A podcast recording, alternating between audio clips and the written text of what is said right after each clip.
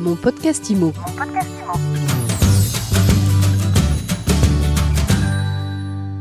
Bonjour et bienvenue dans ce nouvel épisode de mon podcast IMO. On est en live du congrès de la FNAIM et j'ai le plaisir de recevoir Laurent Vimon. Bonjour. Bonjour Ariane. Laurent, président de Ceinturie 21. Comment elle se termine cette année 2021 Plutôt très bien, une année inespérée. On est des miraculés du Covid. Le, marché atterrit en douceur depuis le mois de septembre. On fait un peu moins de volume qu'il y a un an, mais un peu plus qu'en 2019. Donc c'est un marché porté par des taux extrêmement bas, qui est un marché extrêmement dynamique. Je pense qu'on va passer de la frénésie à la raison. Alors on est à 1,2 million de transactions. La raison, ça va, c'est quoi? Entre 1 million et 1 million 100, ce qui sera colossal déjà, mais, certains commencent à dire que ça va quand même un, un recul de 10%. Il faut juste rappeler qu'en 2009, le marché a fait 450 000 ventes. Donc voilà, ça fait le double. 1 million de transactions, c'est un marché exceptionnel. Vous en êtes où, vous, dans le développement du, réseau? On est assez stable à 915 agences. On a un peu comme un bonsaï. On est très soigneux et on essaye de se séparer de petites branches qui sont plus assez efficaces, qui sont partagent plus l'esprit du réseau, le projet du réseau. Donc on résilie entre 40 et 50 contrats par an. Et puis on fait rentrer entre 60 et 80 nouveaux contrats. Une partie de ces contrats, c'est des rachats existants d'agences 121, d'autres des créations pures. Donc le réseau va bien. On a, on a un niveau de maturité assez élevé. L'ADN Ceinturie 21, en, en deux mots, c'est quoi?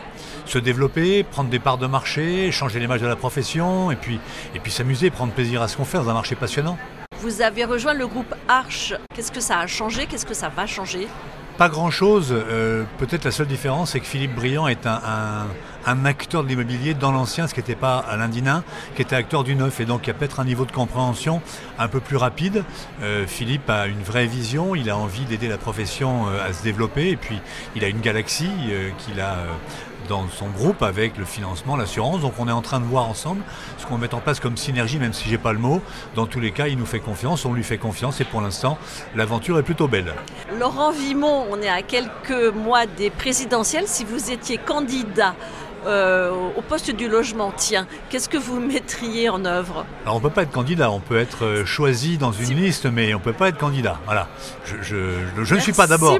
Je ne suis pas candidat, et, et si euh, un jour euh, j'avais l'occasion d'être écouté par un candidat, je, je pense qu'il faudrait peut-être s'intéresser euh, à ce que pense la profession. Jean-Marc Torlion a fait un travail remarquable de, de port d'idée, mais, mais, quand la ministre euh, va féliciter une start-up qui remet en cause l'intérêt des syndics, on n'y comprend plus rien. Euh, et cette profession, elle a, elle a, un vrai niveau de crédit, elle a un vrai niveau de connaissance. Et il est important qu'elle porte sa voix, qu'elle porte sa voix et au niveau des syndicats et des réseaux immobiliers. Et donc j'inviterai le ministre, ou si je l'étais, à être extrêmement à l'écoute de ce que ces gens ont à dire sur l'évolution du métier. Et puis l'autre sujet, c'est comment on construit plus. Et construire plus, c'est un ensemble de mesures, et pas une grande mesure, parce qu'on a vu que c'était impossible. C'est comment on construit plus haut, comment on construit plus densifié, comment on utilise les dents creuses dans les villes, les hypercentres pour euh, construire des mètres carrés en plus, comment on rénove, comment on fait comprendre qu'en rénovant, ils gagnent du pouvoir d'achat. Donc voilà, c'est tous ces sujets-là, mais c'est pas un poste que je convoite du tout. Alors, je vais reprendre ma question. Qu'est-ce que vous donnez comme conseil? Qu'est-ce qu'il faudrait que fasse le, ministre du Logement? Donc, on a dit plus de construction. Euh, au niveau politique, euh, comment améliorer le pouvoir d'achat immobilier des Français? Alors, le pouvoir d'achat, il dépend du niveau de taux d'intérêt, donc il ne dépend pas de lui. Euh, en revanche, le ministre, il peut avoir une action sur la, production de logements neufs qui manque. Il manque entre 500 000 et 1 million de logements en France. Un exemple tout simple, les bureaux de seconde, troisième main qui sont pas loués. Comment on peut les convertir, ces bureaux vides, en logements? Ils sont souvent en hypercentre, là où il manque des logements. Ensuite, est-ce qu'on ne pourrait pas imaginer comment on sort de la ville les emplois? Comment on, fait, en sorte pour que des, sociétés aillent s'installer non plus en hypercentre, mais à l'extérieur, ce qui éviterait aux gens de rentrer en ville pour travailler. Donc il y, a tous ces sujets, encore une fois, c'est comme euh, un fleuve, il y a des petits affluents qui vont l'alimenter. Ben là, c'est le même principe et il n'y a, pas une idée, il y a peut-être mille idées à utiliser pour que ce marché évolue positivement. Et alors, dernière question, comment améliorer l'image des professionnels de l'immobilier? Ben, On y contribue tous. Euh, la fédération euh, a tenté avec euh, Vesta d'opposer un logo euh, qui était un signe de reconnaissance. Alors c'est en, discussion avancée.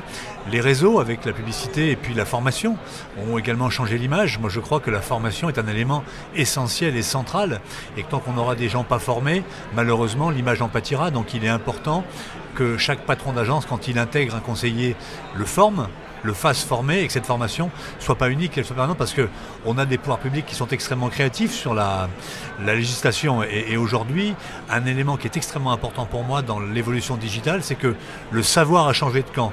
Les consommateurs parfois en savent plus que les, que les professionnels. Donc il est important de se mettre à niveau en permanence pour pouvoir rendre le meilleur service. Merci beaucoup Laurent Vibon. Merci Ariane. Mon podcast Imo. Mon podcast